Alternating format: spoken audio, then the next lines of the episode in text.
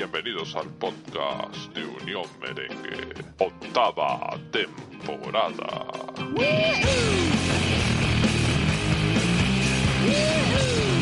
Marcelo sale por dentro. Marcelo, Marcelo, Marcelo con Asensio, Asensio, Marcelo, Marcelo la pega. ¡Gol!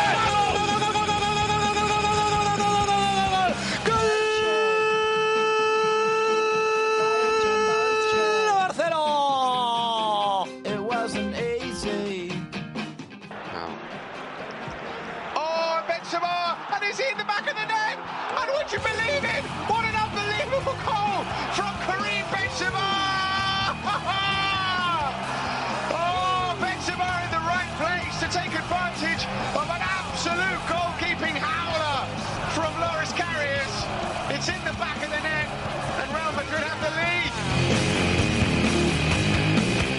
Viene Cristo, Cristo en la carrera, son tres del Castilla, llega Quezada, llega por el otro lado Felasier, Cristo, Ahora, Felasier, ahora. Felasier mano a mano, Felasier, Cristo, Cristo. Ahí está, qué bonito.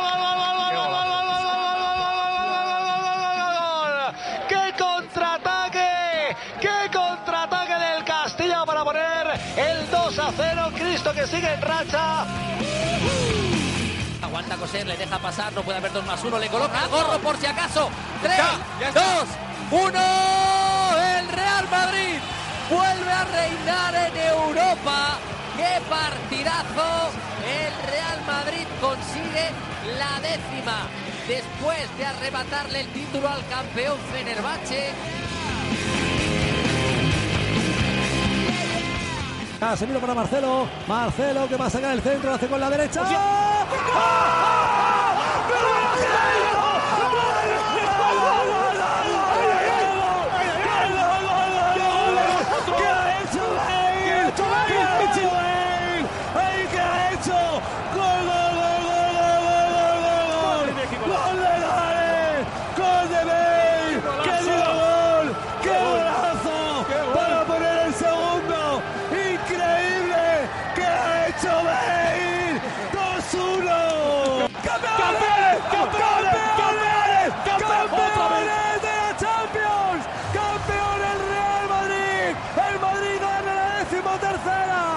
¡13! ¡13 para el Real Madrid! ¡Campeones de Europa! Venciendo 3 a 1 al Liverpool en la final de Kiev.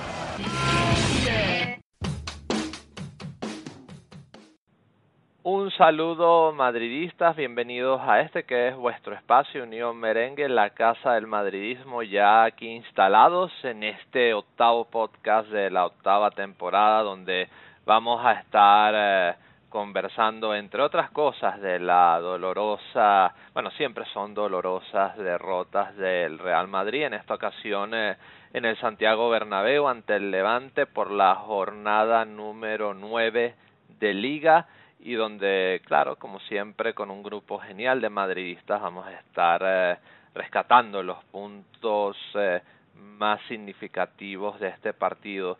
Este es vuestro moderador, Mauricio Rivas, ya lo sabéis, arroba Wolfpark en Twitter, es decir, lobo en inglés que se dice Wolf y Park en inglés que se dice Park. Evidentemente cuento en esta ocasión con un grupo, como siempre, genial de tertulianos que me acompañan.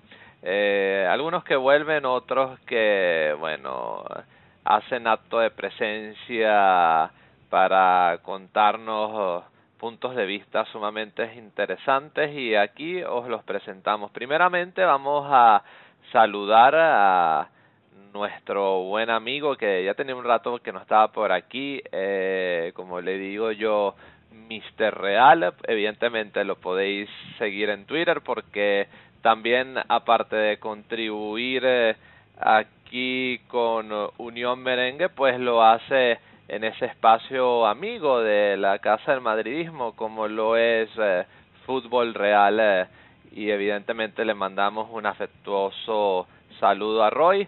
Mr. Real, Emilio, desde... Ahorita no sé dónde estás, Emilio, exactamente, pero bueno, eh, tu, vamos a decirlo así, tu zona, tu sede, tu residencia está en Ciudad Real, lo podéis seguir en Twitter como arroba errey82, recordar errey con 2G luego Y y después 82 en número.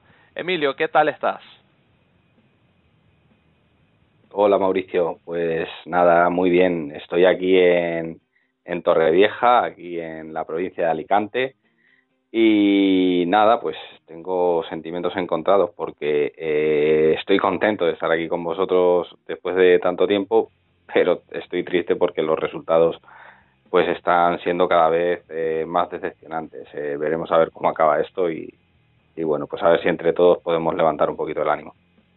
Cinco partidos seguidos sin conseguir eh, la victoria, Emilio, hasta hoy, pues eh, es que se ha podido conseguir la ruta del gol y evidentemente vamos a estar discutiendo aquí contigo y con el resto de los compañeros cómo ahora conseguir las rutas de la victoria, que es eh, sumamente importante también. Gracias por estar, Emilio, aquí con nosotros. Vamos a saludar también a Juanpi, que siempre nos acompaña, no solamente en los podcasts, sino también a través de sus resúmenes de partidos en unionmerengue.com, también las previas, el día a día del primer equipo, arroba jpcordero6 en Twitter. Juanpi, un gusto que estés aquí nuevamente con nosotros. ¿Cómo estás? Hola Mauricio, eh, bueno, yo comparto el mismo sentimiento que, eh, que tiene Emilio. Eh, desde aquí, aunque desde Venezuela, aunque me, me gustaría estar en España compartiendo con vosotros, eh, y bueno, me gustaría estar un poco más cerca del equipo para estar como siempre en las buenas y malas. Eh, bueno, eh, se puede decir que la, realidad es cruda, pero siempre el equipo se ha mantenido, se ha, se ha fortalecido, fortalecido y cuando todo el mundo da por hecho de que, que va, de que lo que va a pasar es un desastre, es cuando el equipo se levanta y saca lo mejor de sí. Entonces estas situaciones para mí son conocidas y siempre se han salido de ellas airosamente y favorablemente. Pero para eso el equipo tiene que dar poner de su parte y lo veo muy muy muy cuesta arriba, pero bueno, estoy sigo siendo optimista y nada, eh, vamos a acelerarnos y a drenar un poco eh, la frustración de esos cinco partidos sin ganar. Bueno, yo en ese apartado estoy de acuerdo contigo, Juanpi. Hay que eh, mantener esa fe de que todo se va a solucionar. Aunque yo creo que cada partido ha tenido una explicación, por lo menos algo distinta en cada caso, ¿no? Vamos a tratar de analizar eh, lo que aquí ha sucedido contra el Levante. Te agradezco que estés aquí, Juanpi. Cerramos la presentación de, de tertulianos con el señor Sergio García desde Murcia, arroba Sergio García en Twitter. García, ya que estamos aquí todos hablando de nuestro sentir, ¿cuál es el tuyo? Pues yo estoy más tranquilo de lo que parece, ¿eh? Y después lo voy a explicar, porque yo he visto brotes verdes en el, en el equipo, ¿vale? Y bueno, encantado de estar aquí, eh, de tener de vuelta a Emilio. Y bueno, antes de empezar el podcast, me gustaría dar una noticia: que para el que quiera, ahora tiene la opción de escuchar nuestro podcast en, Spotify, la famosa aplicación de música. ¿Vale? El que quiera, pues puede meterse en, en la web, se puede hacer vía web o descargar su aplicación y escuchar el podcast ahí. Muy bien, gran anuncio, García. Una alternativa más que os teníamos aquí preparada para vosotros en Unión Merengue y evidentemente esperamos que vayáis a visitar eh, la puesta en Spotify y evidentemente nosotros complacidos de traeros eh, alguna otra forma de estar aquí en contacto con nosotros eh, en Unión Merengue. García, te agradezco tus oportunas palabras y ahora pues vamos a, como siempre, a dejar a los seguidores de Unión Merenga, los escuchas con un mensaje y a partir de ahí pues bueno, analizaremos más a fondo lo que fue esta toma contra el Levante en la, en la novena jornada de liga en el Santiago Bernabéu. Así que no os mováis porque volvemos con más de esta que es vuestra casa, Unión Merengue.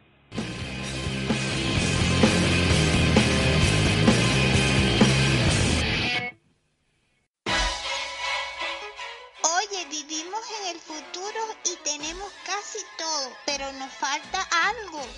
¿A qué te refieres, pequeño? Nos faltan buenas tertulias e información sobre el Real Madrid. No te preocupes, allí vamos a donde estés con el podcast de Unión Merengue. Primer equipo, Castilla, baloncesto y todo lo demás que necesitas saber sobre el Real Madrid. No te lo pierdas, podcast Unión Merengue, el podcast de la Casa del Madridismo.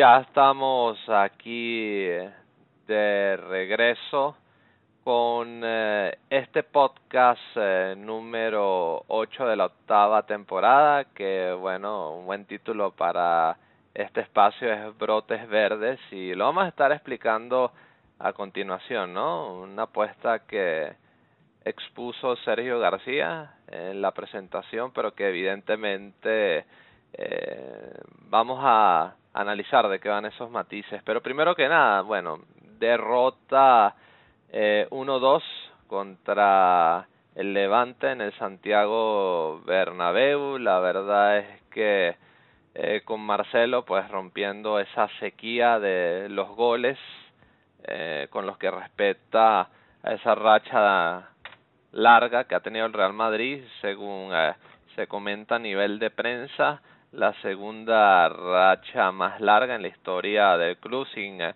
anotar. Y bueno evidentemente un partido que quizás eh, y lo vamos a hacer con lo con la apuesta más eh, concienzuda también más eh, analítica posible no por lo menos de mi parte yo estoy seguro que los chicos también lo harán de la manera más fría posible. Eh, un resultado un tanto engañoso, ¿no? Porque eh, todo pues eh, empieza con eh, básicamente el Real Madrid eh, tratando de desquebrajar esa presión del equipo visitante donde los jugadores del Madrid buscaban avanzar, lo cae el gol de José Luis Morales al minuto 7, pues producto de eh, varias cosas, ¿no? Evidentemente, entre ellas quizás eh, la más importante pues fue ese no control de Barán que bueno le permitió al jugador levantinista eh, continuar adelante y que pues bueno liquidó ante eh, Thibaut Courtois donde bueno como dato anecdótico dicen que este jugador eh, tiende a definir muchos de sus goles de la manera como lo hizo contra el Real Madrid, así que eh, bueno, no sé si yo personalmente denominarlo como descuido defensivo importante o bueno, una gran ejecución por parte del jugador o ambas cosas, pero evidentemente el Levante se fue adelante eh, y hubo varias situaciones. En la primera parte, ¿no? Cabezazos de Ramos y Casemiro que, bueno, eh, no terminaron en gol, eh, otro cabezazo de eh, Mariano, una jugada donde eh, evidentemente en el minuto 41 el meta del Levante Oyarzábal pues termina siendo figura con una parada muy de reflejos con el pie que si no hubiese sido por ese desvío eh, con eh, el pie, valga la redundancia, pues eh, eh, el Real Madrid pues hubiera logrado el empate para aquel entonces, si bien no me equivoco, iba en esos eh, predios, o por lo menos el primer gol del Real Madrid. A partir de ahí la segunda parte, pues eh, el Real Madrid se vio mejor, eh, continuó el asedio del equipo con eh, tiros de Modric, eh, también de Bale, nuevamente Mariano, que muchas veces eh, a la hora de atacar, bueno, y este chico que inició hoy, básicamente por Karim Benzema, se tropezó varias veces con la puerta, buscando de cabeza. Y bueno, más que todo, mejor dicho, remató mucho de cabeza. Yo no sé qué pasó con Mariano, efectivamente, porque a lo mejor tenía alguna oportunidad para rematar, no sé, encontrar una buena posición para un remate acorde o simplemente, bueno, se vio sobrado en la jugada. Un poco quizás, eh, no lo sé si decirlo, faltó eh, de ritmo porque no es lo mismo eh, jugar eh, de titular y que, que salir de suplente desde el banquillo, pero bueno, evidentemente varias cuestiones, un palo de Benzema al 76, eh, tiro de Marcelo, el gol, si bien recuerdo al 81, también otro gol anulado a Mariano en el 89 y evidentemente el Real Madrid y los jugadores también eh, aquejaron no ese esfuerzo se pareció que se acabó la gasolina en los minutos finales del encuentro por ahí al 89 90 y bueno a partir de ahí un equipo que eh, algunos dicen que es mala suerte. Cuando tú pegas contra el palo varias veces eh, se puede sentir así, o por lo menos yo lo aprecio desde esa perspectiva. Eh, pero bueno, pegar contra el palo en muchas ocasiones es que te faltó muy poco para estar acertado y conseguir el gol. Es más como yo lo veo.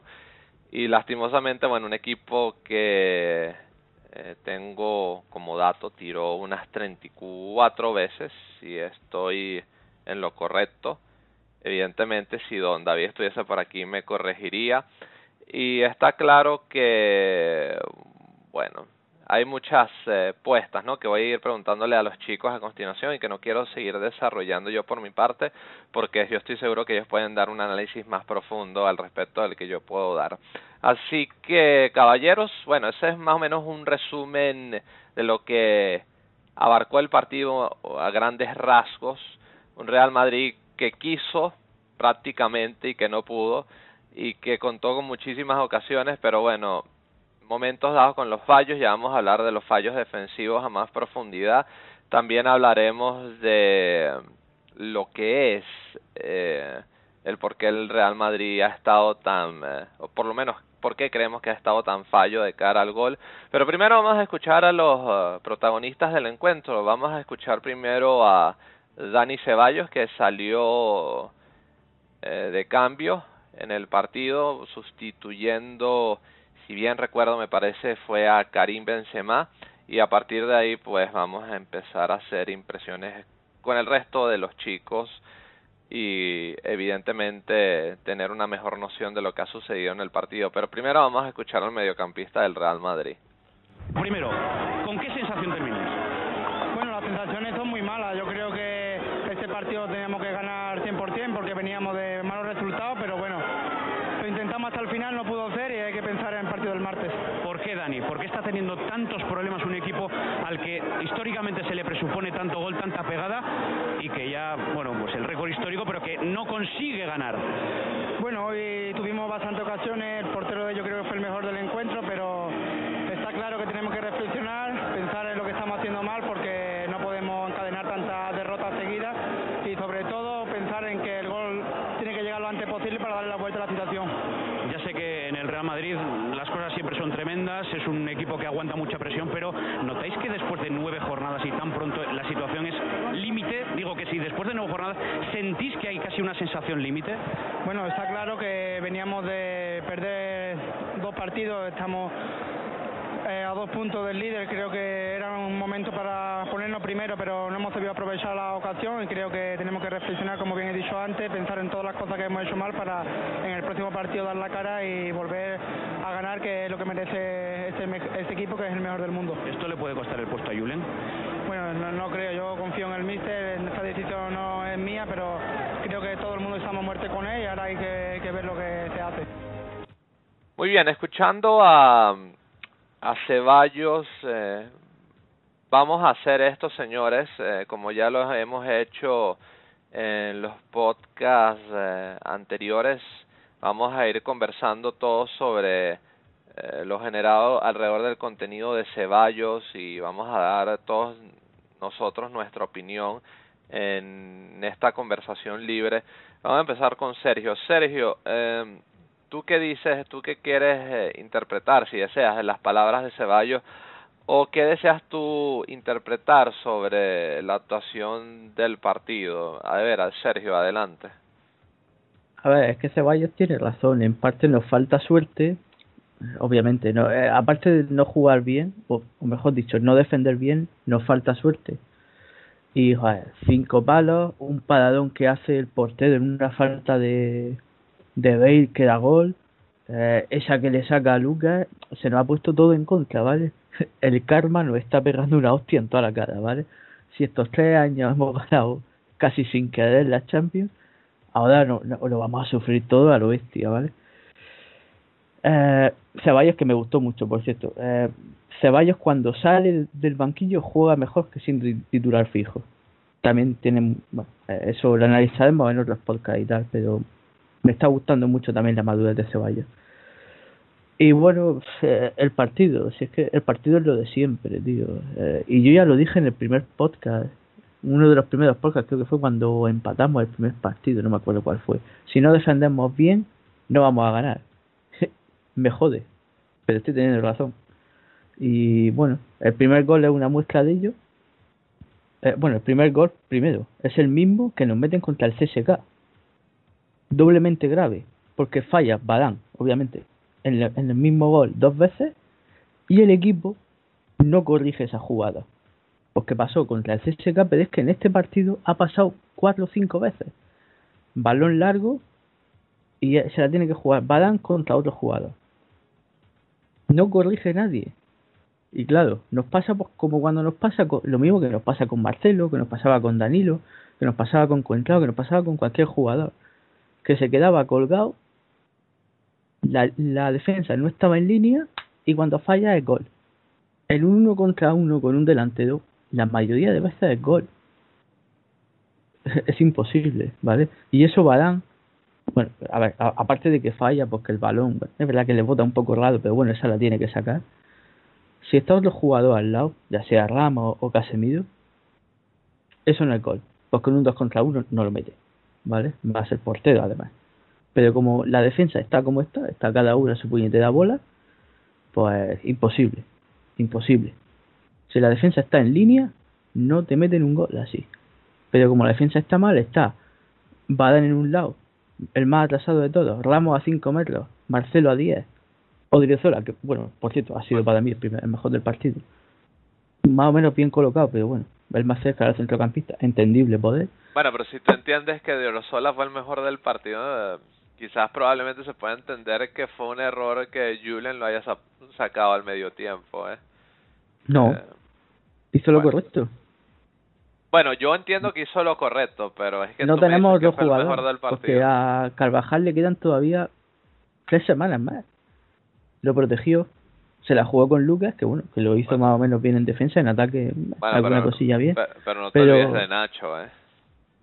Pero es que Nacho venía de jugar con la selección. Es que lo que tenía bueno, y que Ramos también, eh, García. Sí, es que ese es el problema, que tenía que elegir en poner a Badán o poner a Nacho. Bueno, pero yo, yo te y pregunto... Pensó, bueno, pues si se me lesiona Odriozola tengo a Nacho en el banquillo. Yo te pregunto fundamentalmente, porque yo creo que el foco de la atención, ya que estamos hablando del apartado defensivo, eh, ¿te parece a ti entonces, claro, hay que jugar con líneas eh, más juntas, a lo mejor manteniendo la Y los dos centrales en línea, es que somos el, el único equipo del mundo que nuestros centrales juegan separados 5 metros.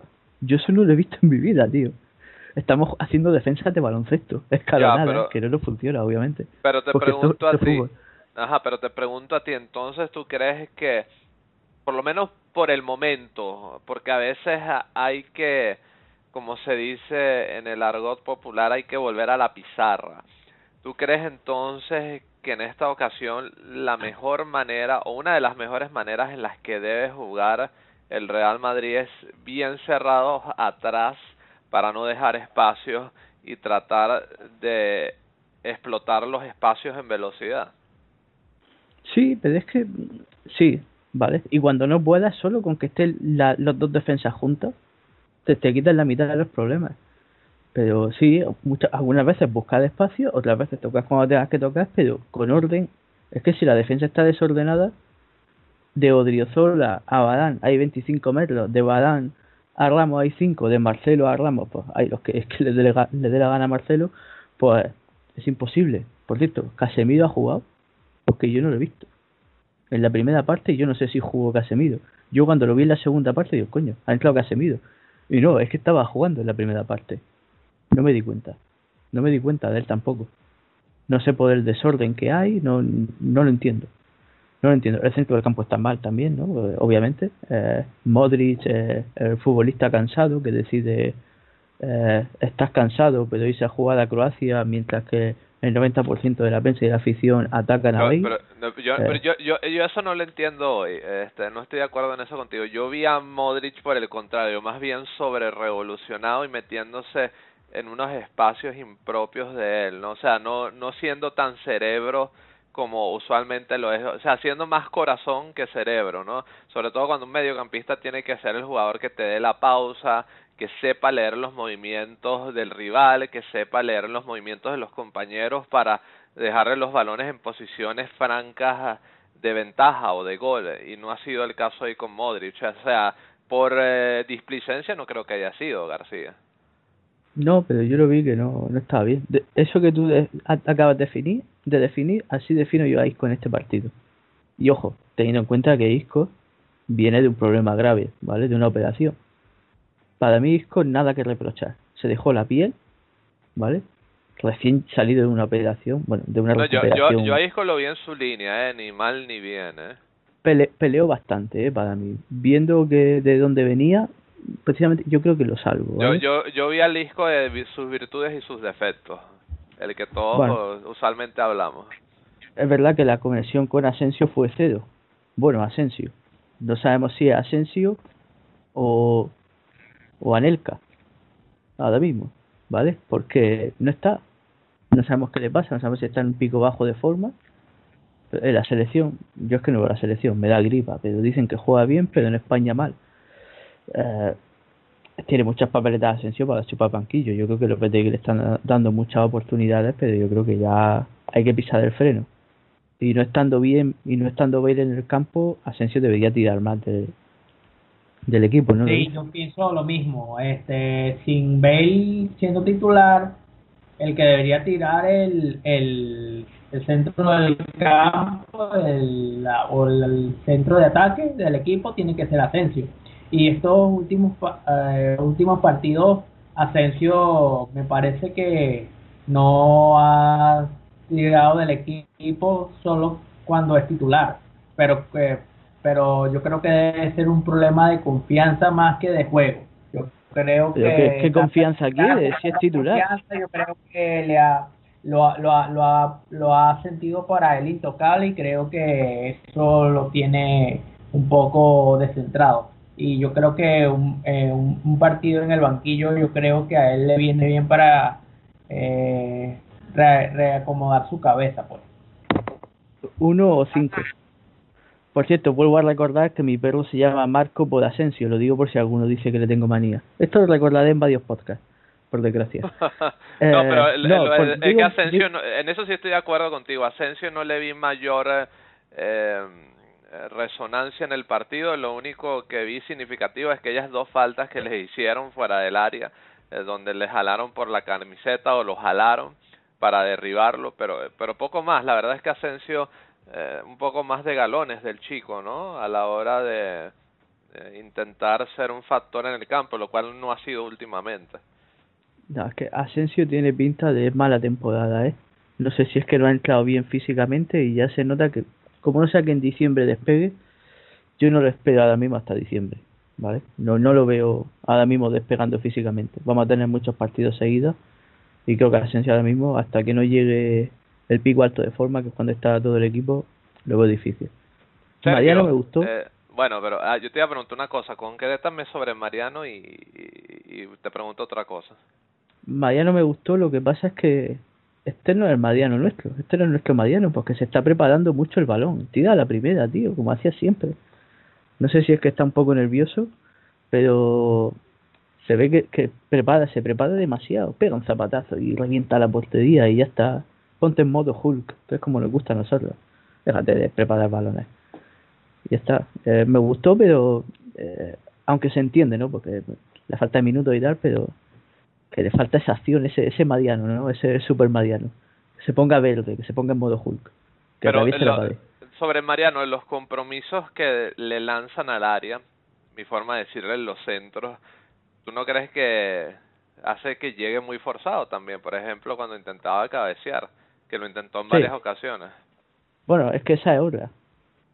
Que alguien me diga que ha pasado este año que el Madrid no saca ni un córner bueno, ni centra bien. Bueno, Odriozola. El único que centra bien. Y veis cuando está, cuando ha jugado. Los demás, centros nada. Nada. Pero es que he, visto sacar Mo- a un cross a un, un córner a Modric y mandar el balón a la punta del área. Tío, ¿qué hace? ¿Qué pasa aquí?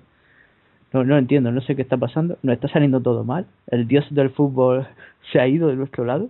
La musa del fútbol, mejor dicho. Y nos sale todo mal. Parecemos un equipo, parecemos el New Tip sin, La sin flor del fútbol que se nos fue Sergio. No, no, no, no vayas por ahí, que no. Eh, se No, va- eh, hay, hay cosas que se están haciendo mal, pero hay cosas que se están haciendo bien. Sí, por ejemplo. Cuestión de Eh, variantes también, diría yo. Sí, mira, yo creo que este gol, a pesar de perder, va a ser muy importante.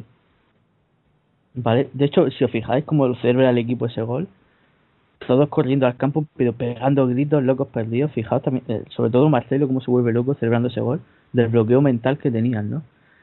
Y eso va a ser muy, y este gol va a ser muy importante, a pesar del resultado. Sergio, Eh, eh, ahora sí, déjame, permíteme que te pregunte, eh, eh, porque nos desviamos un poco de la faceta defensiva. El penalti, analízame el penalti que le pitaron en Bueno, contra a que, que lo analice el que lo vio, porque para mí eso no es penalti. Es que yo no veo nada. A ver, yo veo que el balón le da en la mano, pero la posición en la que tiene la mano es que es imposible que, que quite la mano de ahí, ¿no? Es decir, tú estás pues amagando, ¿no? Tapando la zona. Es prácticamente imposible que tapes la zona sin sacar un poco la mano o tener la mano un poco abierta, ¿no?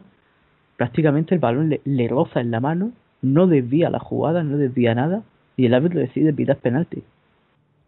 Yo no entiendo nada. De hecho, la duda está en que el árbitro revisa, revisa, revisa y revisa y ya cansado, ya pita penalti, es que para mí no hay nada. Para, para, no, para- o sea, él, Sergio, él vio la mano. O sea, lo que le faltaba determinar era si era dentro del área o fuera del área.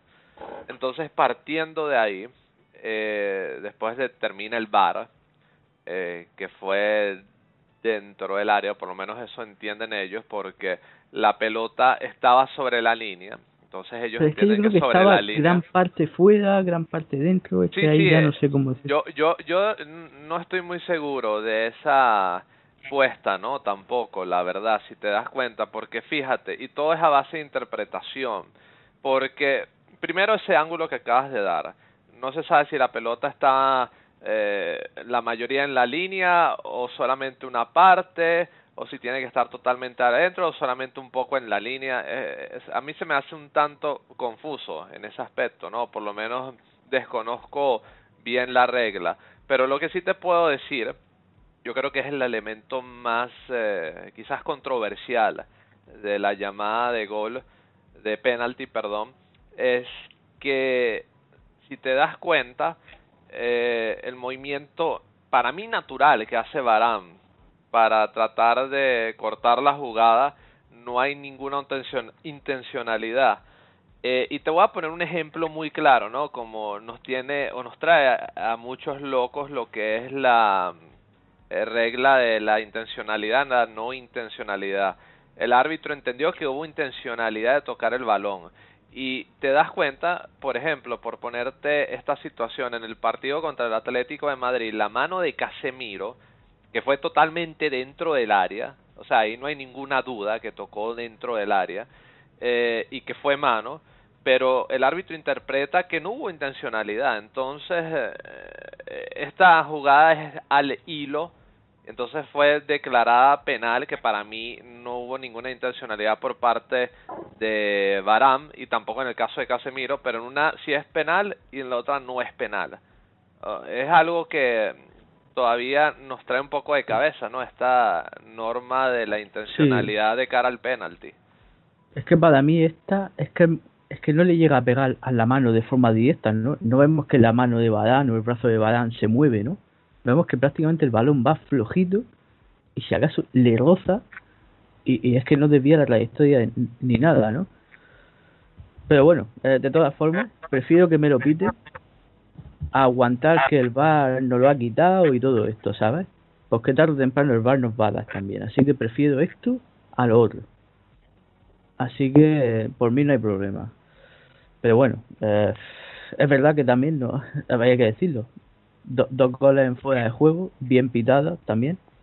Y hay un creo que le hacen un penalti a Mariano, que lo están agarrando, pero no lo, es que no, como no lo he repetido mucho, como aquí en España está la cosa como está, eh, tenemos lo que tenemos en las retransmisiones. A mí me dio la impresión que no era penalti, ¿eh? porque a lo mejor hay como un pequeño contacto en la espalda, pero Mariano termina cayendo sobre su espalda, no sobre su pecho, entonces... No, no, no me refiero a eso, me refiero a un agarrón. En la primera parte lo agarran lo agarran, creo que al final de la primera parte o al principio de la segunda, lo agarra el defensa y Mariano se cae. Ya no sé si se tira o se cae, porque la imagen no la veo bien, ¿vale? Pero eh, no sé qué decirte, ¿vale?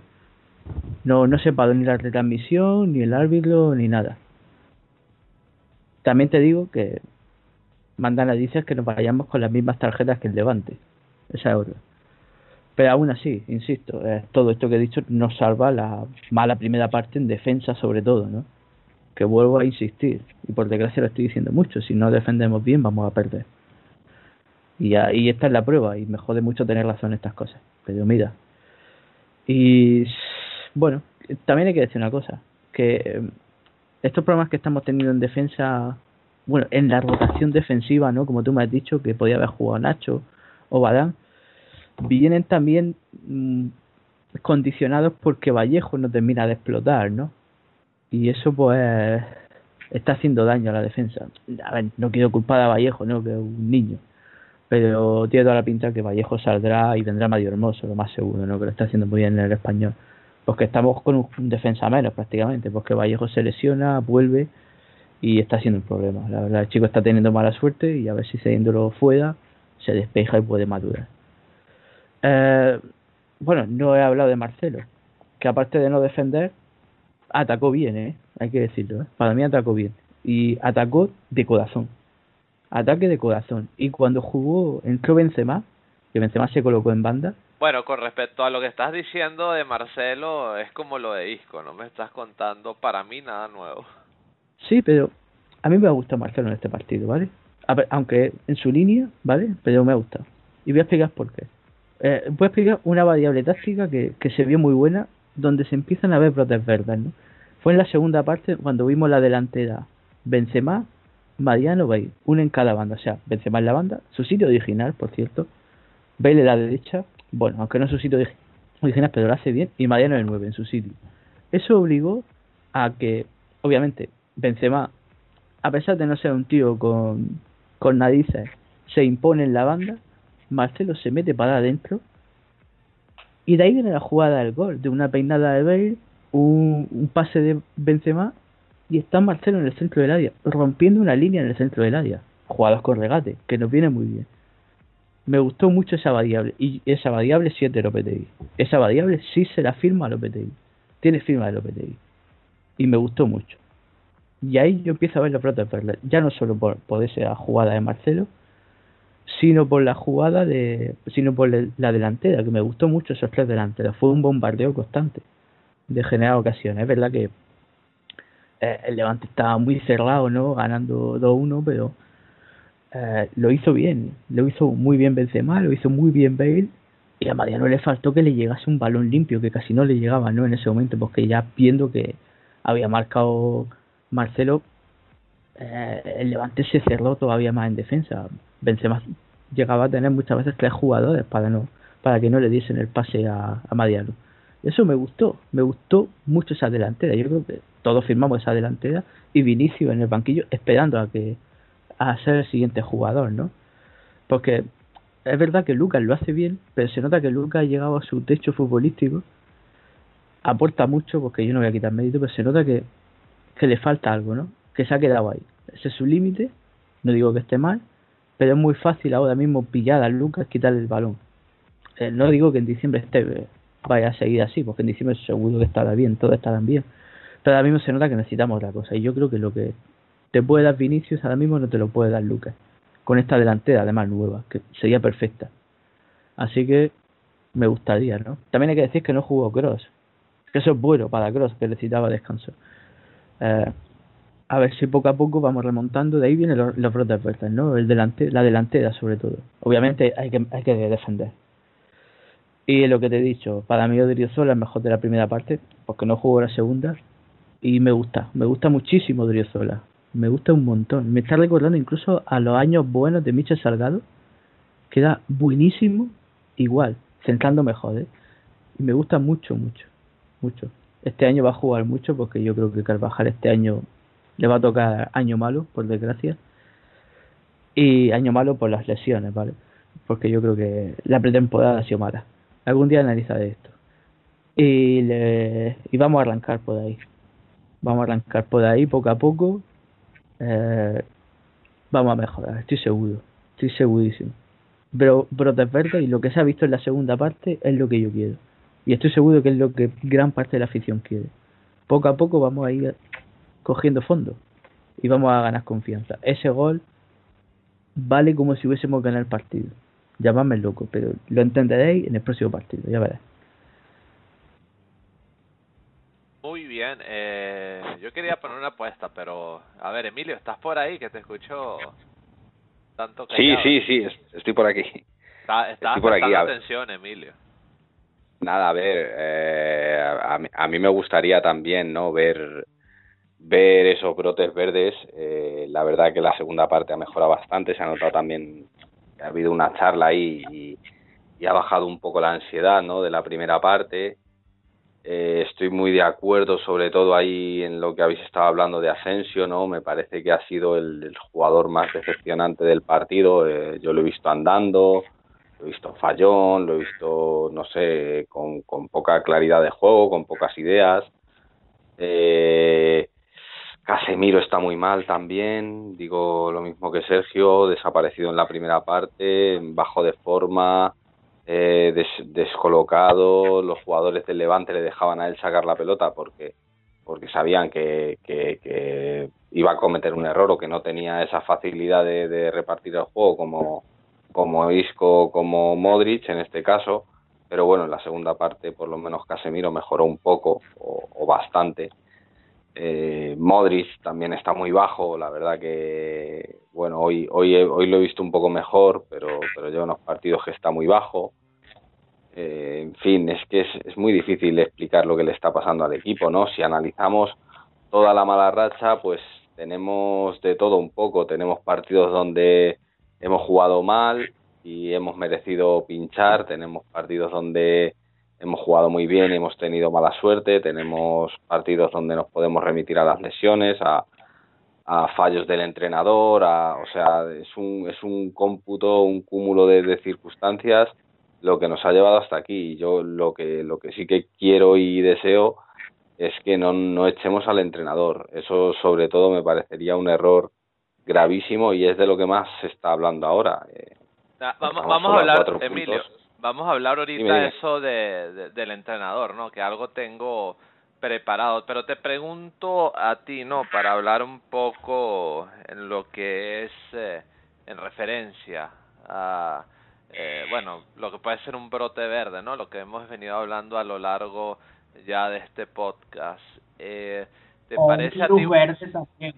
Un virus verde porque la, la falta de victoria ya se está haciendo como un virus casi que que hay que, que hay que estirparlo y curarlo rápidamente. No, pero Juanpi, me, estamos enfocados en los elementos positivos, ¿no? En este momento. Eh, para ti, Emilio, ¿te gustó esa apuesta eh, básicamente con la que se centró eh, Lopetegui a final de partido con Benzema por izquierda, Mariano por el centro, también dando algo de libertad de movimientos con Bale y eh, Lucas Vázquez por derecha, ¿o qué piensas tú? Yo creo que el, el cambio positivo también fue eh, la entrada de Ceballos. Para mí Ceballos, bueno, da para lo que da y, y, no quiero decir con esto que sea mejor que Modric o mejor que Cross, ni mucho menos, pero sí me parece que está más en forma que ellos. Eh, es un jugador, pues bueno, que es yo le veo muy peleón, le veo muy muy activo y, bueno, pues tal vez le está faltando un poco pues verse en circunstancias más positivas, ver, verse en un partido no tan cuesta arriba como, como están siendo estos últimos partidos, ¿no? O sea, que tú difieres en lo que dice Sergio García, eh, por ejemplo, de que tú sí lo verías eh, eh, como una opción factible de titular más que de suplente, porque Sergio dijo hace un rato que él lo ve como con más eh, disposición, no disposición, pero sí digamos que lo ve como que más acertado saliendo desde el banquillo que saliendo de titular. No, sí, posiblemente, posiblemente eh, haga mejores partidos cuando sale del, de, en plan revulsivo, pero pero es que lo, lo cierto es que bueno que, que, está en forma que el chaval se le ve que, está activo y, y, que está en forma. Me parece que el cambio de Benzema y el de y el de Ceballos fueron fueron muy positivos y ahí estuvimos a punto de empatar. Bueno muy bien. Eh, no sé si queréis agregar más algo en referencia bueno a los cortes porque la verdad es que eh, hay momentos, ¿no? Y hay que analizar el hecho de que los rivales, eh, claro que juegan. Claro. Yo no, lo que a mí me gustó del equipo fue que cambió de actitud. Debe ser que en, la, en el entretenimiento Lopetegui les cabreado, con mala hostia, eh, no sé si habrá eh, dado varios golpes a la pared no sé si él, él habrá, si él habrá, no sé, gritado varias veces, pero yo creo que la charla de, de Lopetegui en el descanso le sirvió al equipo para salir con otra cara porque se les veía que en el primer tiempo intentaban, eh, intentaban, intentaban, pero no podían. Entonces yo creo que eh, la actitud en el segundo tiempo eh, cambió totalmente y no les reprocho nada la, la segunda parte. Sí la primera porque sí porque porque porque pecamos en esos dos goles y por eso por eso por esos dos goles que estamos en esa situación. Bueno, la actitud siempre es un factor en el fútbol, Juanpi, pero está claro que eh, por lo menos a mí me gustaría resaltar un par de factores, pero antes de hacerlo, pues me gustaría que escucháramos a uno de los eh, protagonistas del partido también, como lo ha sido Lucas Vázquez, que ya estamos rondando los 48 minutos de espacio. Entonces vamos a escuchar al atacante del Real Madrid y a partir de ahí pues eh, seguimos discutiendo otro aspecto que eh, tuve que frenar un poco en seco Emilio porque quiero hablarlo después de que escuchemos a Lucas Vázquez. Pero primero vamos a escuchar al canterano del Real Madrid. Eh, hola, bueno, Lucas, hay algo que, que ha estado ahí que no se puede negar, que es vuestra actitud. Hemos visto cómo os alentabais unos a otros, hemos visto a Bale también haciéndolo con la afición. ¿Es el mensaje que al final también queréis dejar reflejar en esa afición, que esta, la actitud y el equipo va a seguir ahí hasta el final? Sí, por supuesto. Yo creo que al final eh, analizando un poco el partido, pues te das cuenta de que el equipo dio, dio todo por conseguir la victoria, por revertir la, la situación y bueno, al final pues por pequeños detalles hacen que, consigamos esta, esta derrota, pero bueno, eh, lo bueno es que tenemos el martes ya otra oportunidad de, de revertir la situación, de, de ganar un partido y, y, de ir a por todas para darle una, una victoria a la final. Lucas, ¿cómo se da la vuelta a esta situación? Porque si lo que te estaba cuestionado antes de esta jornada, ahora es todavía mucho más. Bueno, yo creo que hay que seguir en la línea de hoy, ¿no? Yo creo que, bueno, está claro que el resultado no es el que esperábamos ni el que queríamos, quizás no sea el resultado justo tampoco, entonces, bueno, yo creo que después de, ver eh, las situaciones de gol que, tuvimos, eh, si seguimos creando esas situaciones, eh, las victorias van a llegar. ¿Entenderíais que Lopetegui? Nosotros no nos planteamos ni una cosa ni la otra, lo que nos planteamos es desde mañana preparar el partido del martes, que es para lo que nos pagan. Pero hablamos de que, que sería una locura si, si hace 20 días. Ahora sería una locura para ti. Como te digo, yo ya es que no, no me lo planteo porque los jugadores no somos ni los que decidimos ni los que tenemos que dar nuestra opinión. Al final nosotros estamos a muerte en, el vestuario, todos juntos y remaremos en la, en la misma dirección. Sí, por supuesto que sí. Te estoy diciendo que somos todos un grupo. Cuando digo que somos un grupo, jugadores y staff. Lucas, ¿qué se dice a la afición después de estos cinco partidos en los que el equipo no ha ganado y ha marcado tantos? Bueno, eh, decirles que, que seguiremos eh, trabajando duro para, para revertir la situación, para ganar los partidos, que, que, nos sigan apoyando, animando, que se lo devolveremos seguro. Lucas, ¿qué pasa en los primeros minutos? Prácticamente todos los goles en los primeros minutos, estos 15 días sin, sin liga, entrenando en Valdebebas, y en los primeros 12 minutos dos goles. Sí, eh, ya te digo, son circunstancias de los partidos. Al final, pues en dos pequeños detalles eso, ellos eh, nos castigan con dos goles eh, y bueno, después tenemos el partido, eh, creo que tenemos tres, tres palos, eh, mil de ocasiones que no, no entran y, y bueno, como te digo, yo creo que hay que estar tranquilos ahora mismo, no, no dramatizar demasiado, sino trabajar. ¿Eh? No, no vi nada repetido, pero supongo que el VAR no se equivoca nunca. Lucas, ¿cómo has visto a Julen después? Sí, por supuesto. Lucas, ¿cómo has visto a Julen en el vestuario después del partido? Bueno, eh, bien, yo creo que el míster pues, eh, sabe dónde está, sabe eh, la presión que tenemos todos y hay que seguir. Lucas, a nivel interno molesta que se hable de que Cristiano se echa de menos, de que hay que fichar un delantero, que se viene a Hazard. ¿El vestuario molesta que se? ¿Lo consideras falta de respeto? No, yo creo que sabemos dónde estamos. Al final, pues eh, Cristiano, por supuesto, es parte de la historia del, del Real Madrid, ¿no? Eh, eh, pero lo que pasa es que ya no está, ya no sirve de nada ni, ni pensar en, en Cristiano ni los que pueden venir o puedan tal. Nosotros seguimos trabajando y a por todas.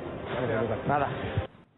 Muy bien, escuchando las uh, palabras de Lucas Vázquez, evidentemente el foco de la pregunta, por lo menos como yo lo creo pertinente, eh, vosotros veis a Lopetegui como eh, capaz de direccionar eh, la circunstancia en la que está ahorita bregando el Real Madrid o pensáis que eh, se debe tomar eh, otra dirección? A ver, eh, Emilio, tú mismo, tú que empezaste a hablar de, de Lopetegui hace poco, ¿a ti qué te parece? Yo creo que es cuestión de que el Mister haga cambios, ¿no? O sea, yo confío en él, pero tiene que hacer cambios tácticos. ¿Tú qué piensas, Emilio? Bien, pues como te he dicho antes, a ver, a mí el, todo este tema que se está hablando de, de sustituir a Lopetegui, de cesarlo y, y pues, pues, me parece me parecería una locura, ¿no? A pesar de, de la mala racha, ¿no? Y, y la sequía goleadora que, que ya es historia en, en este club, ¿no? pues me parece que tan solo estamos a cuatro puntos de la cabeza, que son dos partidos. ¿eh? Eh, la semana que viene tenemos un partido contra el Barça en el que podemos recortar puntos o, o, por lo menos por lo menos dar la cara, ¿no? Y que se demuestre si verdaderamente que se vea a ver si verdaderamente el equipo, los jugadores están con el entrenador y, y se dejan la piel y, y hacen una buena actuación más allá de, de que bueno de que es un partido muy reñido y puede pasar cualquier cosa eh, luego, por otra parte, eh, se está escuchando que puede venir Conte, que puede volver, venir Guti de, de, desde Turquía. Mira, yo no tengo nada en contra de Guti, pero, pero me parecería un error muy grave traer ahora mismo a Guti como entrenador de, esta plantilla con estos jugadores. Eh, Solari tampoco lo veo para nada eh, con la capacidad para hacerse cargo de la plantilla, pero bueno, yo no no tengo mucha idea de lo que es el fútbol en sí y tal vez venga Conte y, y a pesar de que a mí no me gusta, pues bueno, en, en abril estamos estemos celebrando la 14 con, con el italiano en el banquillo, pues bueno, tampoco me disgustaría, ¿no? Y, y, bueno, pues pero bueno, que pase lo que pase, prefiero que se quede el Petegui de momento y, y que y que aguantemos hasta Navidades con él, que veamos qué, qué es lo que hacen los jugadores en el Camp Nou y nada, que me parecería un error muy grande prescindir de él ahora mismo. Yo, yo estoy de acuerdo contigo, Emilio. La verdad es que yo creo que Lopetegui puede eh, dar la vuelta de timón, sobre todo cuando los jugadores se ven que los respaldan, que lo respaldan y que evidentemente pues eh, eh, está esa disposición fundamental de ayudar a al entrenador. Si bien recuerdo, eh, fue en la rueda de prensa de hoy, corrígeme Sergio o alguien que haya escuchado a Marcelo decir eh, en rueda de prensa diciendo como que desde la prensa también eh, se ha instigado eh, para que el, entrenador para que el entrenador sea cesado al igual que sucedió con Benítez en su momento Está claro que es un entrenador que tiene el conocimiento, los recursos, pero yo creo que eh, para solucionar esta crisis del Madrid en estos momentos, eh, falta, dos opciones son factibles. Ya hablé un poco antes de ello, que este Madrid se cierre bien atrás los espacios, cerrando bien espacios, siendo un equipo bloque, eh, que se recupere esa esencia bloque que tanto se, habló, se habló al principio de la temporada y que eh, bueno básicamente ese bloque sea la que saque los resultados o que el eh, dominio ofensivo sea tan pero tan fuerte que eh, por ejemplo entre en la dinámica de las triangulaciones. Yo no veo a este Real Madrid prácticamente triangulando veo tirando muchos centros lo veo en ocasiones tirando a media distancia, lo veo tratando de cambiar el juego para abrir espacios, pero en lo que es espacios pequeños y tratando desde ese mismo bloque de triangular para arrastrar marcas y descolocar a las defensas, pues se me hace muy poco visto. Lo he visto claro en el cambio de lado a lado en la cancha, pero evidentemente eh, es un ritmo más complicado y está claro que le das más tiempo eh, de reacción eh, a los rivales, o por lo menos yo lo veo así, ¿no? De pararse mejor para cuidar las zonas que tienen que cuidar, pero sí un poco más de equilibrio, de estilo, de triangular eh, con toques rápidos eh, dentro del área, buscando y entenderse con los compañeros para eh, sino dejarlos en posiciones cómodas para tirar, por lo menos para crear un suficiente espacio para que una jugada termine eh, dentro de los tres palos, independientemente de que termine eh, eh, independientemente de que termine en gol o no, pues sería, eh, por lo menos yo entiendo lo más ideal. Eh, no sé si vosotros eh, eh, ¿Estáis de acuerdo conmigo? Si queréis agregar algo al respecto, tú, Emilio o Sí. Sergio. A ver, Sergio. A ver, lo de Lopetegui es una ve- vendetta pura y dura por, por, el, por el tema de la selección y ya está. Y porque hay que vender periódicos, ¿no? Qué casualidad que todos los jugadores que están sonando para el Madrid les queda año y medio de contrato, ¿no? Porque la prensa sabe perfectamente que el Madrid no se va a gastar 300, o 200, 300 millones en un jugador. Aunque les listos, Ahora gustaría. toca eso. Aunque les Ahora gustaría. toca eso. Eh, el tema Conte es que no tiene sentido. Eh, Conte sería. A ver, es que Conte sería una, una mezcla de Lopetegui y, y ¿vale? Que Conte tiene su carácter y ya hemos visto que los entrenadores con carácter en este vestuario no van, no van a encajar bien. Y lo de comparar a Lopetegui con Benítez es una broma. El vestuario estaba hasta, la, hasta los mismísimos de Benítez. Por eso se lo cepillaron. Con Lopetegui se nota que están con él, ¿vale? Eh, que no nos quieran vender tonterías. Y es que mandan a dicen, ¿no? Que a la mínima que nos, que nos venden a Conte, después te saca el as un artículo del injerto capilar de Conte. Macho, sacar del chorro, tío, que estaba calvo con una bola de billar. Fue llegada al Atleti y le creció el pelo. Que se echó a bono. Macho, es que tiene la tienen muy dura, tío, la cara. Crean su propia noticia para generar noticias de su propia noticia, ¿vale? Eh, si se ficha en, ve- en diciembre, pues vale, pero el entrenador sería un error. Es que sería un error. Eh, ¿Por qué no subimos a Vinicius? mira, otro. Pero, Esa y- podría ser una solución. pero vamos a ver, pero si Vinicius está jugando. Pero vamos a ver, hoy. No, Juanpi, ¿dónde pones pero por lo menos yo veo que no pasa porque sea una cuestión de un jugador, sino eh, de lo Es que, que- se pueda generar en bloque, Juanpi. o, han pasado el capote. Hoy no podía jugar Vinicius. Si tiene a Benzema y a Bale en el banquillo, tienen que jugar Benzema y Bale. ¿Qué loco va a poner hoy? ¿Qué va a jugar Benzema, Bale, Vinicius, Mariano? No, imposible. Hoy era imposible que jugase Vinicius. Además, Vinicius tiene 18 años. Déjalo tranquilo, ya jugará cuando tenga que jugar. Si dentro de toda esta polémica, lo mejor de todo es que Vinicius no hace ni caso, porque si, si hiciese caso, ya se habría ido el Madrid, porque estaría ya hasta, hasta las narices de escuchar a toda esta gentuza. Déjalo tranquilo, jugará cuando tenga que jugar. Poco a poco, Lopetegui está aprendiendo que esto no es la selección, y que tienen que jugar esto, estos, tienes que cambiar esta pieza, esta y otra. Es más difícil jugar en el Madrid que en la selección, la selección lo tenía más fácil. Hacía una convocatoria de 25 y ya está. Y la mayoría te- tenían más juego, aquí es di- diferente. Y, y yo creo que ya está aprendiendo, ya está aprendiendo que Mariano tiene que jugar, que Ceballos tiene que tener más minutos, poco a poco está aprendiendo.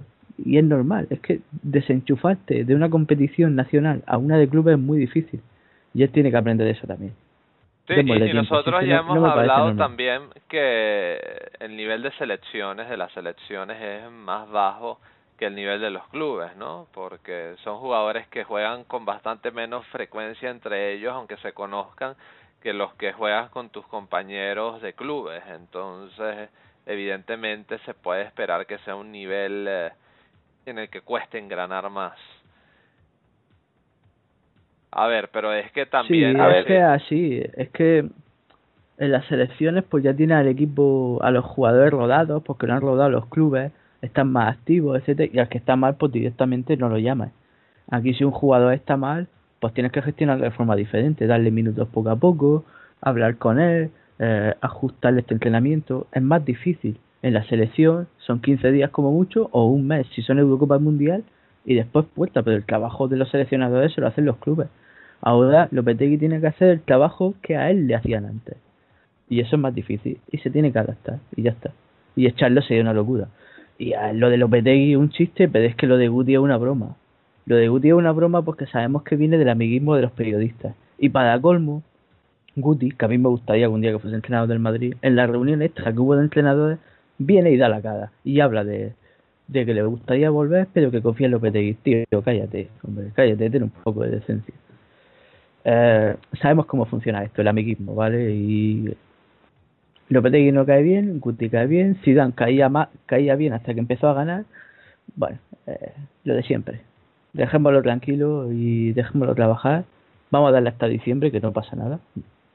A ver qué pasa. Y punto. Poco a poco que vaya rodando el equipo. Es que es que es todo nuevo, es todo diferente, ¿vale? Así que calma. Y Lopetegui no tiene culpa de todo. No tiene culpa de, de que Barán se coma un balón. Sí tiene culpa del reajuste defensivo. No tiene culpa de que Modric no dé un pase en profundidad. Sí tiene culpa de su estado de forma, obviamente. Pero eh, hay cosas, valores técnicos que el entrenador no tiene culpa. Porque a mí que nadie me diga, romper una línea, eso no te lo tiene que enseñar un entrenador, que estos son profesionales, ¿vale? Que no son, que esto no es el Castilla o el juvenil. Así que, que no, que, que no es solo el entrenador, que los jugadores están defendiendo al entrenador porque ellos son los primeros que saben que si no ganan este año quedan señalados a ellos. Y se nota. Porque ya sin el VAR, bueno, con el VAR, con un entrenador que es bueno, ahora les toca a ellos dar la cara. Y hay que ganar Sí. una liga. Y es Es verdad porque ya y ya lo hemos conversado aquí, Sergio. eh, ya son muchos años y muchos entrenadores y se generan esta misma clase de problemas. ¿Por qué? Bueno, porque estos jugadores pues por A o por Z se les mete alguna idea en la cabeza y después eh, eh, bueno, la costumbre de poner todas las fichas a la Champions y en los tres últimos años ha funcionado. Bueno, en el segundo se ganó la liga de los tres últimos años, pero eh, si la ocasión da en que no se gana la Champions, ¿qué se va a hacer? ¿Nos vamos con un año en blanco de los tres grandes títulos? eh, De todas de formas, los- yo también te digo que no títulos. creo que se esté tirando la liga, ¿sabes? Yo es que creo no, que este yo año es que tampoco no lo sale. que- no, no, yo tampoco creo que se esté tirando, pero es que Es que no salen eh, las cosas. se cometen, eh, se llevan cometiendo los errores eh, por muchos años, ¿no? Eh, yo es cierto que ya yo he dicho que eh, le hace falta, desde mi punto de vista, a Lopetegui generar eh, más alternativas a la hora de atacar y, y más bloque a la hora de defender, ¿no? Exigirle más bloque a los chicos. Pero también es cierto que estos jugadores no es algo nuevo, no es algo que eh, ha sucedido solamente con Lopetegui y con Zidane, viene sucediendo eh, con Ancelotti, con Benítez, con Mourinho, con Pellegrini, entonces está claro que los jugadores tienen eh, no toda la responsabilidad, pero sí un nivel de responsabilidad importante. Entonces, ¿qué se puede hacer? Bueno, el, el entrenador tiene que ser como la cabeza líder del vestuario, porque es el que da las órdenes, es el que le da idea a los jugadores, pues innovar, investigar, en ocasiones, pues ser el que proponga eh, volver a la pizarra, vuelvo y repito, volver a la pizarra para eh, cerrar bien los espacios, para evitar goles y arriba, si toca tener el balón, pues buscar otras alternativas con los jugadores que tienes para eh, que las jugadas, cuando menos en el peor caso, termine el gol, evidentemente siempre buscando anotar gol, porque con los porteros que hay, todo en el fútbol va a las colocaciones de las líneas de defensa, la colocación del portero, cómo le pegas al balón, eh, en fin, que hay muchas variantes, eso hay que irlas estudiando y, y asimilándolas en el eh, bloque poco a poco. Yo sé que estos jugadores que han ganado tres Champions es sumamente complicado, pues sí, es complicado porque son tíos que saben de fútbol, pero en la vida eh, uno siempre aprende, uno siempre aprende y eh, en el fútbol no es la excepción, en el fútbol tienes que también hacer ajustes para mejorar siempre o tienes que añadir nuevas ideas para mejorar siempre, nunca dejas de aprender. Eh, ¿Algún punto más, señores, hablando de lo que hemos hablado? Eh, siguiente partido contra el eh, Victoria Pilsen. Eh, ¿Qué pensáis que va a suceder de cara a ese partido? ¿Cuáles son vuestras impresiones en cuanto a alineación, modo de juego? Eh, lo que queráis compartir, ¿no? A, a ver qué os gustaría eh, decir. No sé si quién quiere empezar. Tú, Juanpi, ¿qué, ¿qué te gustaría decir tú? Y vamos todos desarrollando al respecto.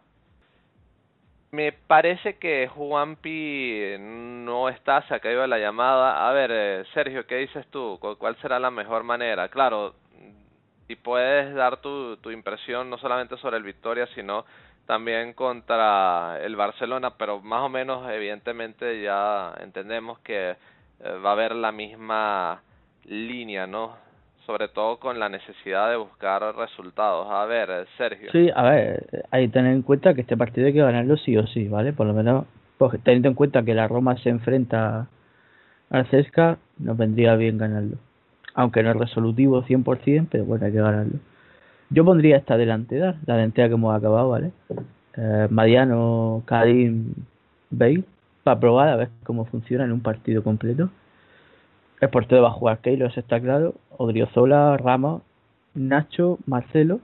Y el centro del campo, pues sí, Casemiro, Cross, Modric. Eh, ese es mi once. Eh, lo de siempre, pues no, yo que sé, teniendo en cuenta los jugadores que vamos a tener arriba, podremos jugar un poco más atrasado, atrasar un poco la línea y aprovechar que Benzema en la banda todavía es rápido, ¿vale? Aunque no lo padezca. Bale también. Y jugar un poco más de velocidad, buscar un poco en contrato, contragolpe y matarlo a contragolpe, ¿vale? Que yo creo que hay que hacerlo bien. Concentración defensiva, por favor, que no quiero susto y, ganar, ¿vale? Si se pueden marcar cuanto más goles, mejor, ¿vale? Pero que siempre que los marquen nuestros delanteros. Necesitamos que los delanteros marquen. Bale menos, ¿no? Porque yo creo que Bale no es de los que se obsesionan con el gol. Pero sí me gustaría que Mariano marcase algún gol para, para tenerlo fino, que nos hace falta. Y ya está, si es que no, no hay que calentarse mucho la cabeza con este partido, hay que ganarlo y a otra cosa. Lo del Barcelona ya es otra cosa, ya hablaremos en otro, en otro momento. Emilio. A ver, eh, sí, yo, ajá. yo, yo estoy con Sergio. Yo, bueno, Eh, creo que sí que es un partido que hay que ganar. Eh, también tenía esperanzas de que este partido nos lo íbamos a quitar del medio, el, el de Liga, y, iba a ser eh, sencillo y una victoria un tanto balsámica, ¿no? Porque se hablaba de que Lopetegui estaba en la cuerda floja y yo no, yo realmente no lo pensaba, pero ahora ahora sí que creo que, que realmente está, está ahí en la, en la cuerda floja, entonces necesitamos ese partido en el que marquemos en la primera parte un par de goles, vayamos al descanso con, con ventaja de más de un gol y, y, sí que podría ser un partido pues pues que vaya cuesta abajo, ¿no? Para ver realmente si podemos poner a Vinicius unos minutitos, que lo hablabais antes y, y yo creo que sí que el chaval debe de ir entrando en el equipo, debe de ir jugando, pero partidos cómodos, no no lo puedes poner en un partido de, de esta ansiedad como había hoy en el en el campo y, y con esa presión o, como lo puso Lopetegui cuando lo cuando le hizo debutar con el Atlético de Madrid que para mí fue un error no eh, pero bueno volviendo a lo del Victoria Pilsen es, la Champions no sabemos que, que bueno que aquí cambian cambian un poco los sentimientos de, de todo el club no de, del equipo y de, de la afición y de y de todos y, y bueno pues espero que, que, consigamos la victoria. Creo que no puede ser de otra manera si no le gasta si no le ganamos a Victoria Pilsen en casa realmente la cosa va a ser muy preocupante desde mi punto de vista. Pero bueno tengo tengo confianza plena en que en que lo vamos a sacar adelante y, espero que, así sea que que, nos llevemos un buen partido que si puede ser la Roma y el y el CSK empaten y, y bueno, de, de, lo del Barça pues pues ya veremos qué, qué es lo que se viene la semana que viene con, con la posible lesión de Messi, ¿no? que se ha ido se ha retirado hoy de del campo con el con el brazo dañado y, y bueno, pues a ver que nos encontramos allí en Atracolandia este año con el VAR, ¿eh? Bueno, que según ahorita que lo acabas de traer a cotación, Emilio, eh, según comunicado del propio Barcelona, Messi va a estar tres semanas de baja. Así que, según esa información, no llega al clásico. A ver qué sucede. Y bueno, en cuanto al Victoria Pilsen, pues eh, está claro que es la obligación del Real Madrid eh, conseguir eh, la victoria. Eh, ahorita el, CSK de Moscú, pues es el líder del grupo con cuatro unidades. Evidentemente se vienen esos choques con la Roma que dejarse ellos algún punto los dos choques y nosotros ganar nuestros partidos pues volveríamos al liderato. Y está claro no que hay que ganar porque los tiempos lo ameritan. Hay que dar un golpe de autoridad hay que no solamente darle buenas sensaciones, sino mejores sensaciones al equipo, a la, a la afición, mejor dicho, y está claro que una victoria, aunque se juegue peor, ¿no? Pues eh, ayudaría mucho, ¿no? Con lo que es eh, eh, la base psicológica de, de estos jugadores, ¿no? Si se juega bien, pues incluso mejor, pero eh, vamos a ver qué alternativas ofrece, ¿no? De cara al siguiente partido, porque bueno, ya, ya vamos conociendo la esencia clásica de cómo han venido los rivales jugando contra el Real Madrid, eh, en el primer minuto eh, salir a presionar, eh, tratar de ganar el, el balón en zona ofensiva, tratar de eh, pues ser intensos con el Real Madrid, el Real Madrid va a tener que salir súper enchufado eh, desde el minuto uno en el terreno de juego. Y está claro que a partir de ahí pues bueno como siempre en los partidos de fútbol eh, las sensaciones y los dinamismos pues te los va dando el partido al paso de los minutos eh, basados en el cansancio basados en la dinámica basados en el ritmo muchas cosas, ¿no? Pero primero y principal yo creo que la apuesta fundamental es que el Real Madrid salga a tope y con la inteligencia clara de cómo moverse en el campo eh, con un equipo que lo más seguro es que salga a, a presionar, ¿no? Y a meter al Real Madrid en su propio terreno y a meterlo en problemas. Así que dicho esto, eh, chicos, muchísimas gracias, la verdad, por este gran resumen de lo que hemos eh, aquí analizado a grandes rasgos. Yo creo que hemos hecho un gran papel todos y evidentemente vamos ahora a la despedida del eh, espacio donde vamos a estar eh, trayéndoles eh, a los escuchas un grupo de buenos mensajes, trayendo también a nuestros seguidores, a nuestros escuchas, la despedida con este grupo geniales de madridistas y está claro que eh, la invitación es para que quedéis un poquito más porque volvemos con más y siempre mejor de Unión Merengue. Ya volvemos.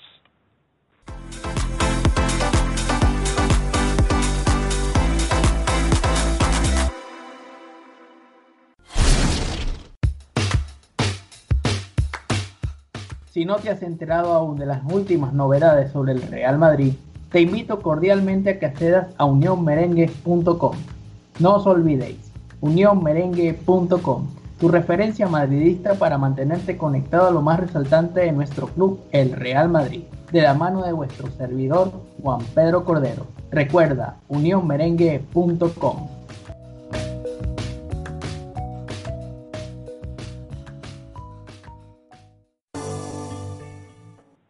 aquí estamos con la despedida de este octavo podcast de la octava temporada Brotes Verdes y evidentemente no nos podemos marchar sin eh, anunciar pues que os invitamos a los que sois seguidores del Castilla y del Real Madrid de primer equipo de fútbol pues a que lo hagáis en sus siguientes partidos. El primero vamos a hablar del Castilla que jugará el domingo 21 de octubre a partir de las 12 en mediodía hora de España eh, en el municipal de Barreiro contra el Celta de Vigo. Estará visitando el equipo de Solari al filial del Celta de Vigo. Ya lo sabéis Celta de Vigo B Real Madrid Castilla a partir de las 12 en mediodía hora de España el domingo 21 de octubre. Eh, anotadlo en vuestras agendas, al igual que os invito a que anotéis eh, el siguiente partido del Real Madrid, ese que estábamos conversando contra el Victoria Pilsen el martes 23 de octubre a partir de las 21 horas de España desde el Santiago Bernabéu, por supuesto, siempre chequead vuestras guías de programación para enteraros de la hora del partido. Dicho esto, eh, vamos a despedir a este grupo fenomenal de tertulianos que me acaba de acompañar. Muchísimas gracias chicos, ha sido un podcast muy agradable y muy dinámico, muy dinámico para compartir sobre bueno, esta actualidad de nuestro club que eh, no está en sus mejores horas, pero hay una luz de esperanza que invita a que vienen tiempos mejores. Vamos a despedir primero a mi buen amigo Juan Pedro Cordero, eh, Juanpi, arroba JP Cordero 6 en Twitter. Muchísimas gracias Juanpi por haber estado con nosotros.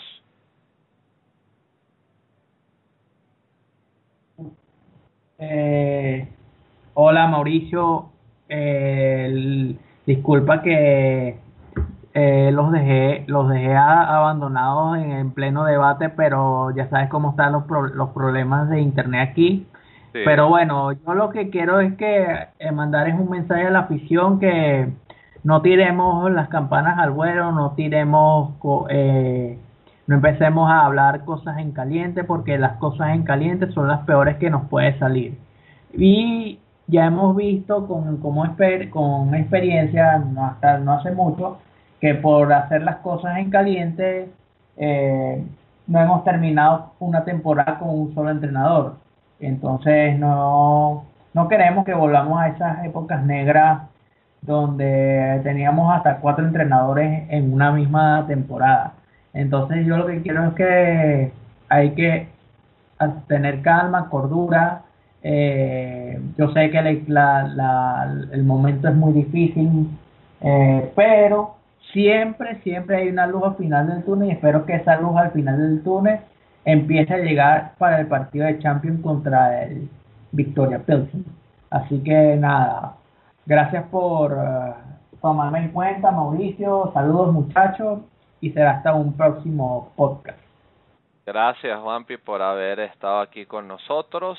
Vamos a despedir también a Emilio, Mister Real, desde Ciudad Real. Bueno, no desde Ciudad Real, ahorita no está en Ciudad Real. eh, arroba rey82 eh, en Twitter. Emilio, muchísimas gracias por haber estado aquí con nosotros este ratito. Siempre eh, nos agrada muchísimo tenerte por aquí. Nada, gracias a ti, Mauricio. Eh, gracias también a Juanpi y a Sergio. Ha sido, ha sido un placer, ¿no? Eh, ya no sé ni yo muy bien dónde estoy, siempre ando dando tumbos por trabajo para allá y para acá, entonces, bueno, pues lo dicho, a ver si con un poquito de suerte cosechamos una victoria tanto en básquet como, como, en, como con el Castilla, que, ha empezado muy bien la temporada. Y bueno, pues el martes eh, llegará la Champions, estoy seguro casi al 100% que ganaremos el partido y, y, estaremos aquí en un próximo podcast, espero, para, para contar una, una victoria y, y un resultado positivo. A la Madrid. A la Madrid, Emilio, gracias por haber estado y mándale un afectuoso saludo a la gente de Torrevieja, que evidentemente esta también es su casa, Unión Merengue. Gracias Emilio, hasta la próxima y vamos a cerrar con el señor Sergio García, arroba Sergio García E desde Murcia.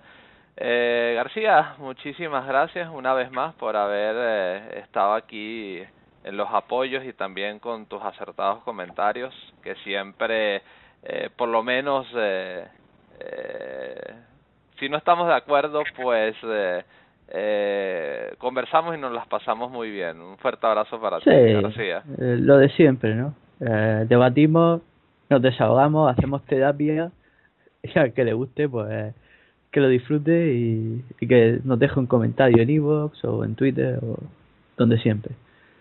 Eh, primero, encantado de tener a Emilio de vuelta, que le mando un saludo a la gente de Eterno Campeón de nuestra parte. Y nada, lo de siempre, gracias por seguirnos, por escucharnos, por aguantarnos. Tengamos paciencia, que para Cibeles vale todo el mundo. Y hasta la próxima. Gracias García por eh, haber estado. Gracias chicos también eh, a todos, a Sergio, a ti, eh, Emilio, también a Juanpi. Eh, la verdad que habéis hecho todos un gran trabajo, os agradezco de corazón, me la paso muy bien conversando con los tres y la verdad es que, bueno, hasta aquí llegamos con esta edición del podcast número 8 de la octava temporada de Unión Merengue. Este es Mauricio Rivas y evidentemente me apego al mensaje de que hay que mantener la esperanza porque este equipo lo puede hacer y si alguien lo puede hacer es este club, el mejor del mundo, el Real Madrid. Eh, en el siguiente partido tengo la fe de que conseguiremos la victoria y así será. Y bueno, y aquí estaremos eh, narrando una victoria del Real Madrid en el siguiente podcast. Un fuerte abrazo para todos y como siempre, hasta el final, vamos Real a la Madrid. Si alguien puede hacer el triplete, aunque parezca complicado, es este club, el mejor del mundo, el Real Madrid. Un fuerte abrazo para todos y hasta la próxima. Chao.